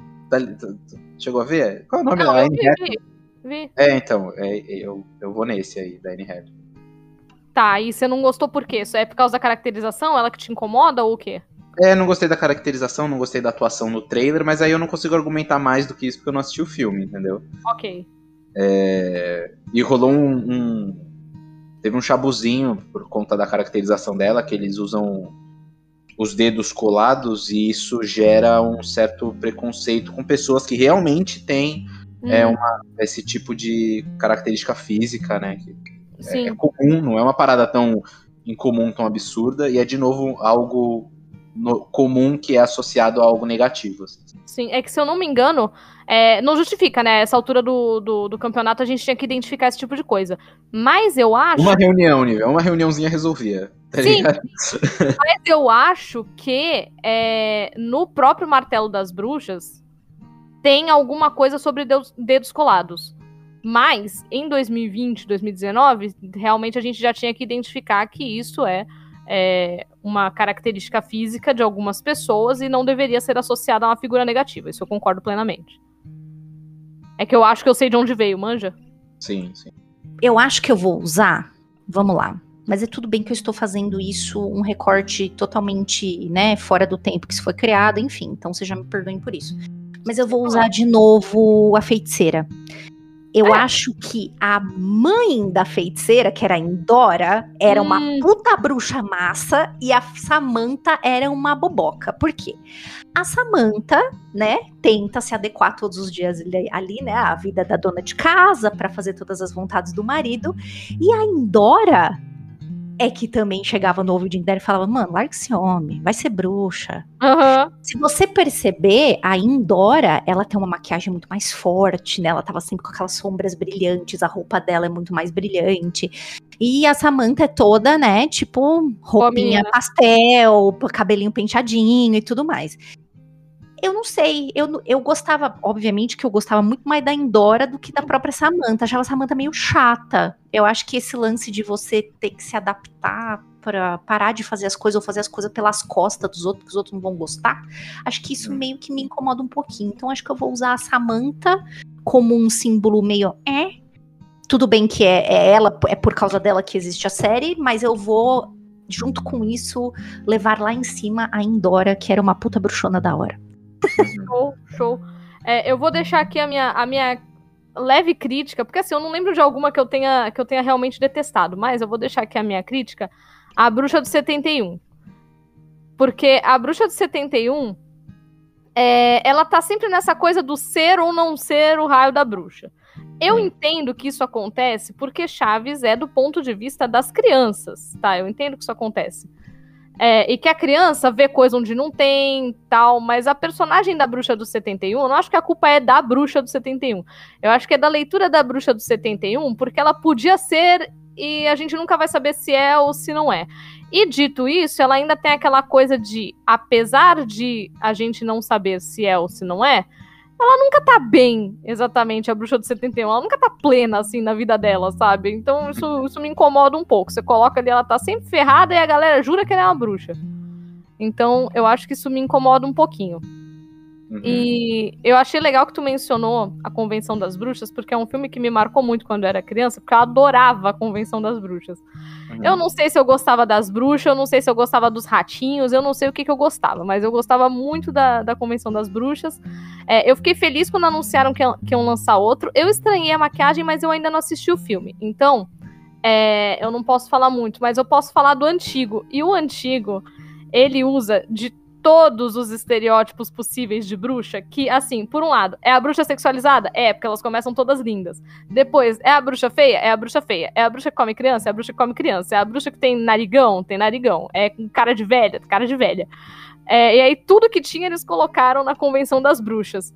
E o que eu achei muito curioso é que eu, como professora de inglês, frequentemente comemoro Halloween em classe, né? E eu coloquei Assim, eu sempre colocava abracadabra para as crianças assistirem. Até que uma criança veio me perguntar o que, que era um, o que, que era virgem. Aí eu desisti de colocar abracadabra, porque eles falam, né, que precisa sacrificar um virgem, não sei o que. A minha, o que, que é virgem? Aí eu, hum, tá bom. é, aí eu troquei, coloquei, é, coloquei a Convenção das Bruxas. Só que assim, hoje, em 2020, né, eu devo ter colocado esse filme em 2018, 2019. Então, atualmente, a gente tem. É... A gente olha a Convenção das Bruxas e os efeitos são meio tosquinhos, né? Menino, pois não é que a turma inteira ficou com medo da Convenção das Bruxas? Fiquei chateado. Ah, é, é, é, sinistro. É, pra, pra criança é, é, é, sinistro mesmo. Mas olha, o pessoal que. Porque assim, foram duas aulas, né, de Halloween, porque eu uso a semana do Halloween. Então, turma de segunda e quarta, as duas aulas são filme. Turma de terça e quinta, as duas aulas são filme. Pois quem veio na primeira veio na segunda, assim, porque queria saber qual era o rolê do filme. Sim. Aham. Nossa, eu Ah, achei o é máximo. assistir filme em, em- em aula. Eu adorava. Sim. Sim, eu também gostava muito. É por isso que eu continuo fazendo. Mas, tipo assim, sabe, eu achei curioso que elas ficaram com medo da- das bruxas, de verdade. Teve, teve criança assim que. Ai, professora, eu posso ficar perto da janela porque tem luz e não sei o quê. É, ficaram com medo de verdade, mas voltaram pra ver o resto. Eu não sei se elas queriam ver o, o menino ficar bem, eu não sei o que, que elas queriam de- na, na real, mas elas voltaram pra ver o resto e eu achei aquilo incrível. Eu achei aquilo incrível. E o filme de 1980 e pouco, é, e ainda pegar as crianças de hoje que estão acostumadas com o Homem de Ferro, Thanos e esse tipo de computação gráfica e a- os efeitos da, da Convenção das Bruxas pegarem as crianças dessa forma. Sim. Uhum. Beleza. Dito isso, eu acho que a gente vai caminhando pro final. E aí eu queria saber o que, que vocês recomendam pra quem não assistiu ainda, porque a gente falou de várias figuras de bruxa, mas em questão de narrativa, filme ou série, que conte uma história, independente de você ter, ter enaltecido ou não gostado da bruxa, independente disso, qual história de bruxa que você recomenda pra quem tá terminando de ouvir esse cast e, putz, olha quanta bruxa legal que eu não tava nem lembrando, é, recomendem uma história de bruxa, por favor. Pode ser livro também. Eu vou Uhum. recomendar um filme que se chama The Love Witch, Ok. tá? Quando você olhar os, os cartazes, os posters desse filme, você vai falar: nossa, gente, isso aqui é um filme de 1970, né? Mas não é. Ele é um filme de 2016. Mas ele é todo ambientado nesses anos 60, final 60, começo 70. Então a gente está Incrível. falando, exatamente, nós Tô olhando estamos fotos. falando sobre o, a- a- o revival da bruxaria. E é muito legal porque, primeiro, porque é dirigido por uma mulher, este filme, que é a Anna Biller. E segundo, porque a figura da bruxa, ela muda durante a história. Uhum. Quando você começa, eu não, eu não, porque eu não quero dar spoiler, tá? Porque esta mudança na figura dela é que vai pautar o filme, tá? Tá. Ele é tido, olha como que louco. O, o gênero dele está entre comédia e terror, porque você vai ter as duas coisas nesse filme. Uhum. E é uma mudança no próprio jeito de pensar dela como bruxa que faz dar o grande plot no filme virar o que, que ela acha dela mesma, qual é que é o papel dela no mundo. Será que eu tô fazendo isso porque eu quero fazer isso ou porque alguém disse pra mim que esse era o meu papel? Esse eu amo este filme, porque no começo você meio que fica com raiva delas, fala: "Ai, velho, não acredito que vão fazer uma bruxa desse jeito aqui". E aí de repente vem o plot twist, meu amor, e você fala assim: "Ah, quero ver de novo. Eu vejo esse filme regularmente, inclusive está na hora de ver de novo. É, eu posso procurar aqui para saber se tem algum streaming, mas eu sempre vejo caído do caminhão, tá? eu não, não lembro de ter, mas eu vou tentar colocar aqui, ver se eu acho se tem algum streaming aí, porque agora Pegou tem tantos, né? Mago, né? Isso, exatamente. Deixa eu ver se ela aparece aqui em algum lugar. Se tem algum. Ah, peraí. Peraí, que acho que eu tenho uma boa notícia. Tá, ela está no Prime, no Amazon Prime. Tá? Ah, Dá pra fazer o watch party disso. Dá pra fazer o watch party disso. Nossa, que ideia maravilhosa que você me deu. É, dá pra gente fazer o watch party disso. É, tem é, aqui na dentro da Amazon Prime, ela tem quatro de cinco estrelas. Tem são mesmo. duas horas. São duas horas que você não vê passar, tá? Mas o filme, você fala assim, nossa, eu tô vendo um filme velhaço, né, dos anos 70. Não é, menina, é tudo novo. A estética desse filme, eu fico apaixonada toda vez que eu assisto. O uso de cor, o uso de roupa, de maquiagem das mulheres, do- da, da representação dos homens é sensacional. Assista. Uhum. Maravilha. Eu tô, eu tô absurdamente apaixonado pelas artes do filme. Não, esse filme é Cara, lindo. um Ele é absurdo. lindo, gente. Assistam, de verdade. Ele é muito bonito. Vou assistir, já tá na lista. Tá anotado. Alan? Ah, cara, eu vou no tradicional aqui, eu vou recomendar que vocês assistam A Bruxa mesmo, que é um filme muito bom. Só que aí, pra dar uma, uma relaxada depois, vocês assistam Abracadabra, que também é maravilhoso. eu, eu sou apaixonado por, Adabra, por Abracadabra. Eu, eu assisto a, a, as músicas direto. É bem legal, é bem legal Abracadabra. E, e a minha recomendação é que você faça esse combo, assim, assiste um depois do outro. Eu recomendo que assista A Bruxa primeiro, aí depois você assiste Abracadabra para aliviar um pouco o peso de A Bruxa. Mas eu gosto muito da, da construção da bruxa no filme A Bruxa. É, desde o começo até o final, aí o final me dá um, um tchan. Mas o filme é redondinho, eu gosto muito e essa é a minha recomendação. Assim. Maravilha, maravilha. E aí, como eu não consigo pensar em, enquanto a galera tá falando, eu tô aqui prestando atenção no que vocês estão falando, tô maravilhosa, maravilhada, maravilhosa, também tô. Mas eu tô maravilhada. Maravilhosa você sempre tá. Não, você Ai. não está, você é. Se a Ju, que é a pessoa mais maravilhosa de todas, tava falando isso é porque é mesmo. Então, vamos lá. É, o que, que eu tenho para recomendar sobre bruxa?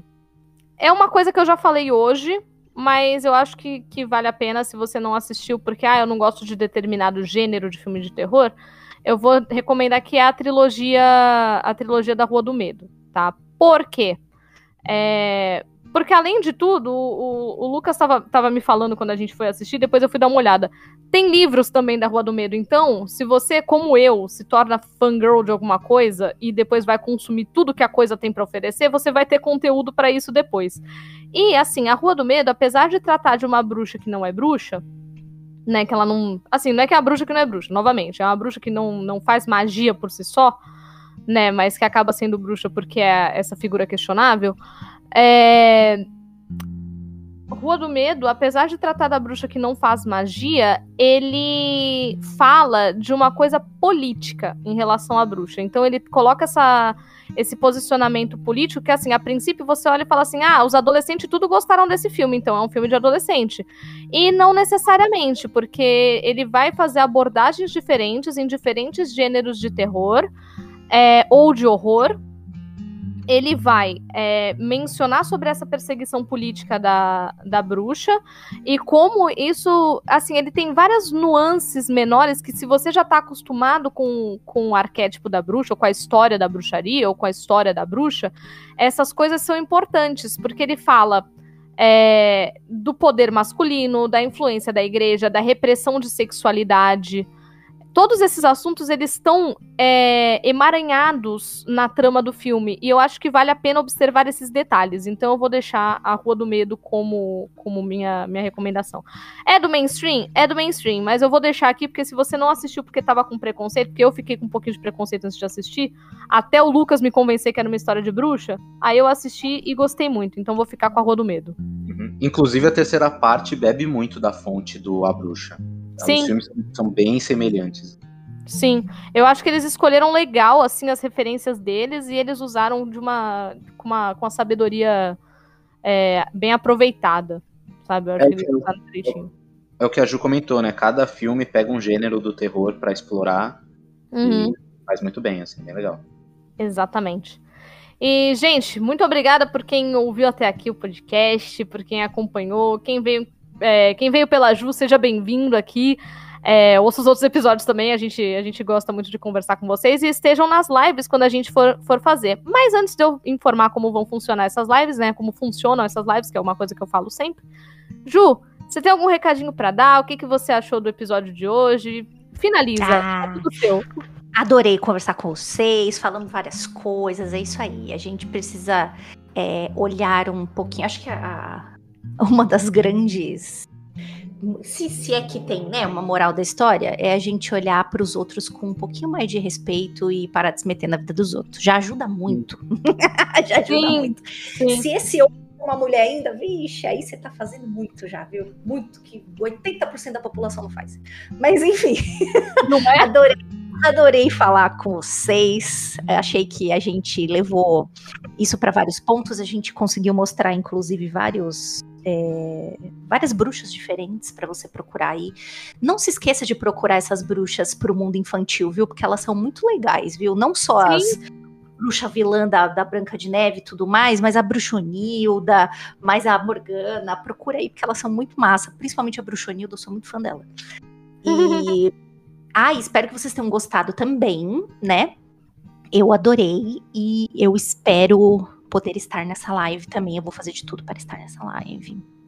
Ah, vai ser legal se você for, vai ser bacana. Vai ser incrível se a Ju, se a Ju estiver com a gente. Muito obrigada, Ju. A gente fica muito feliz Ju. de ter você aqui com a gente e com a responsabilidade que você fala. É, sempre, né, o que eu falei. Você fala é, o que tem que falar e com responsabilidade ao mesmo tempo. Eu acho isso, é, para mim é um talento. Para mim é um talento. Muito obrigada, muito obrigada. Estou fazendo outro coramão aqui neste momento. O coramão, cara. Gente, se você chegou aqui por algum motivo não conhecia a Juliana Ponzilacqua, vá conhecer a Juliana Ponzilacqua, que ela é incrível. É, Ju, passa seu canal da Twitch, o seu, seu Twitter, onde você, onde você quer que as pessoas te sigam, o que você quer que as pessoas ouçam, assistam, enfim. O que é Onde seu? podemos encontrá-la e conhecê-la? Ótimo, vamos lá então.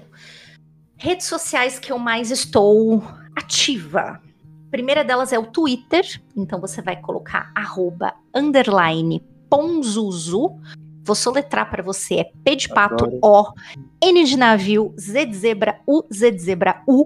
Sim, é um trocadilho com Pazuzu, tá? Esse, esse porque o meu sobrenome é Ponzi, Ponzi. E aí, um ouvinte muito maravilhoso, que é o Matheus, falou assim: ah, não, você não é a Pazuzu, você é o Ponzuzu, que leva nós pro caminho errado, que ele brinca. então aí ficou e eu adotei. Então, tanto no Twitter quanto no Instagram é arroba underline Ponzuzu. E na Twitch eu estou como twitch.tv barra ponzuzuju, tudo junto, porque já tinha canal Ponzuzu e não é ninguém que usa e eu tô muito chateada com isso. Mas enfim, teve que ter um Ju junto lá, tá? Então, é, apareçam, fica, fiquem super à vontade, sigam lá. Eu tô sempre colocando conteúdos lá.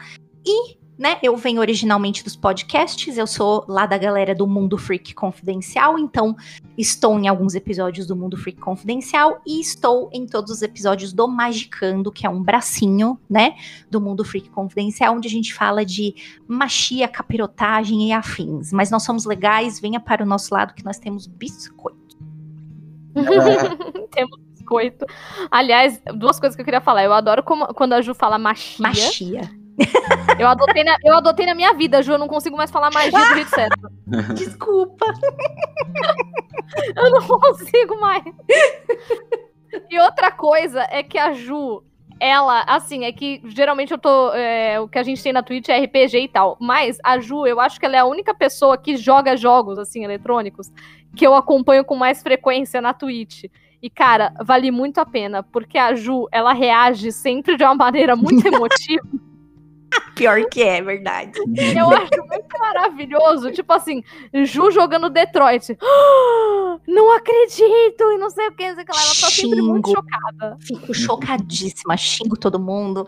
Agora eu tô jogando, né? Porque outubro do terror, estou jogando joguinhos de terror. Tomo susto, o povo me dá susto, hum. eu dou uns berros. Eu vou receber a multa do condomínio vai ser breve, gente. É isso. Eu acho muito incrível. Gente, se você quer um, um react realmente espontâneo, é a Ju. é a Ju, é espontâneo real. Pareçam lá, minha gente. Por favor. Dito isso, Alan, deixa aqui o seu jabazinho, porque o Alan, ele tá voltando com rede social aos poucos, e aí, de vez em quando, olha, gente, eu tô com Instagram, eu tô com, com não sei o que, eu tô com não sei o que lá, e aí, cada, cada hora ele tem um negocinho. Então, Alan, por favor, seu jabá. Quer ver? Ó, atualmente eu já estou com, olha, 65 seguidores. Caraca. eu tô muito contente com meus números. É, mas fiquem à vontade para me seguir lá nas redes sociais, arroba tanto no Twitter como no Instagram. E é isso, tudo que eu tenho para oferecer é meu carinho e meu amor. E a Nívia vai fazer o jabás do Narrativa hoje, porque eu já fiz semana passada. Justo. É, essa questão da semana passada é relativa porque a gente tá gravando meio misturado e lançando na ordem correta. Mas, mas vamos lá, vamos lá. Sim, a, a, a gente tá gravando Pick the Witcher. É no passado, no futuro, no presente, é, é, isso. Sim. Aliás, agora que o Alan mencionou The Witcher, eu queria deixar minha menção honrosa a Jennifer, que ela. É, eles chamam de feiticeira, né? Mas é a mesma coisa. É bruxona também. É Maravilhosa. Bruxona. Queria deixar aqui o meu amor. Uhum. Queria deixar aqui o meu amor a Jennifer. Bom, dito isso, muito obrigada para você que ouviu até aqui. É, nós somos o Narratrive, a gente lança episódios semanais, sempre nas madrugadas de sábado para domingo. Porém, se houver algum atraso, você pode ficar informado disso nas, ro nas, nas rodas, ó. Se houver algum atraso, você pode ficar informado disso nas nossas redes sociais. Super fácil de achar. Arroba Narratrivia, tanto no Twitter quanto no Instagram. Tranquilo, facinho, ninguém tinha usado esse, esse arroba, então é Narratrivia certinho, do jeito que fala o nome do podcast. Dito isso, como é que funcionam as lives que a gente mencionou aqui antes, né? Nós fazemos lives sempre sobre o último episódio lançado. Então, por exemplo, este episódio é sobre bruxa. Estamos lançando na madrugada do dia 30, sábado, para o dia 31, domingo. O que significa que a nossa próxima live será sobre bruxas. Espero que com a Juliana, mas se a Juliana não puder, não tem problema ter a live mesmo assim. E a gente conta com a sua participação. É, então, às segundas-feiras, né, no caso, dia 1 vai ser a, a live deste episódio, na Twitch, no canal Mar de Contos, twitch.tv barra Mar de Contos. A gente começa a nossa live lá às nove e meia da noite, geralmente. Se tiver alguma mudança de atraso, também você pode ficar informado pelas redes sociais. Mas as nossas lives são às segundas-feiras, às nove e meia da noite, onde a gente vai conversar com você, ouvinte, sobre o que você achou do tema, o que você tem a acrescentar a essa discussão. A gente quer saber a opinião de vocês e a gente vai conversar com vocês. Então, nossas lives vêm depois do lançamento do podcast. Toda segunda-feira, às nove e meia da noite. Talvez haja alguma mudança no calendário daqui para frente? Talvez, mas essa daqui, por exemplo, é a segunda-feira. Ah, mas e aí, se tiver mudança no calendário? Siga nossas redes sociais, arroba Mar de Contos e arroba Narratrivia. E tem a minha, meu jabazinho pessoal, que é arroba Ruiva em comum, se você quiser me ver falando mal das pessoas. Não, das pessoas não. Uma pessoa em específico. Se você quiser me ver falando mal do presidente, ou se você quiser me ver re, é, reclamando da vida, ou ainda enaltecendo Spartacus, que é o que eu tô assistindo no momento, então é isso que eu tô enaltecendo no momento. Hum. Tá? Ou outras obras que eu gosto também. Muito obrigada para todo mundo. Ju, muito obrigada. Eu fiquei muito feliz de ter você aqui. Eu fiquei muito ah, feliz. Ficamos, ficamos. Obrigada, obrigada a vocês pelo convite. Também adorei gravar. E por hoje é só. Encerramos aqui o mês de outubro, o outubro do terror. É, é que outubro do terror é o nome que o Jaca... É outubro do medinho. É, outubro Nossa, do terror é o nome que o Jacaúna adotou e aí eu ficou na minha vida, entendeu? Mas vamos chamar de outubro do medinho porque a gente não a gente não, não assusta muito vocês. Que a gente é fofo. Exato. Então encerramos aqui o nosso Outubro do Medinho. Muito obrigada para você que esteja aqui, que esteja, ó, para você que esteve aqui. Muito obrigada para você que esteve aqui esse tempo todo, que para você que tá chegando agora, se você vai ouvir os outros episódios, seja muito bem-vindo aqui. E é isso. Até semana que vem. Um beijo e tchau.